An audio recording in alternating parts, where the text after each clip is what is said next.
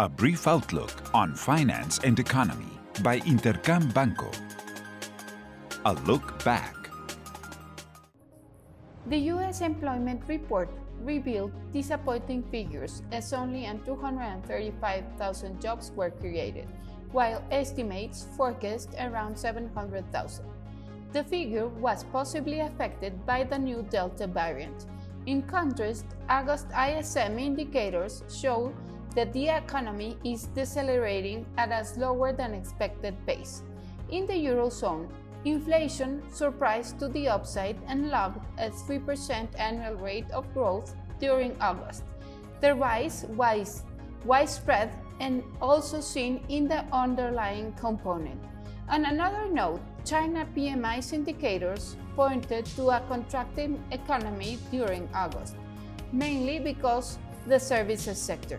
In Mexico, the most important data came from the central bank's quarterly inflation report, in which the bank slightly revised the growth forecast to 6.2%. Lastly, IMF indicators pointed to a greater slowdown in the Mexican economy during August, even though the economy is still growing. What's ahead? This week, the European Central Bank will have its monetary policy meeting. The bank will publish new macroeconomic estimates, which are expected to consider an upwards revision regarding inflationary forecasts after last week's surprise.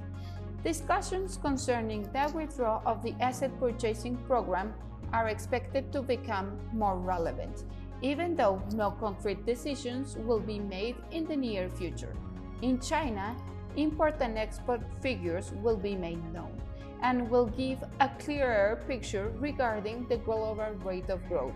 Additionally, August inflationary figures will be made public.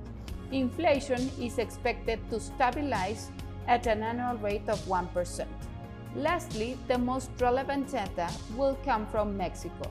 Inflationary figures for August will be revealed prices are expected to slow down to a 5.58% annual rate due to energy prices, but pressure seen in the underlying component could remain in place, which would prevent the central bank from easing concerns about inflationary risk.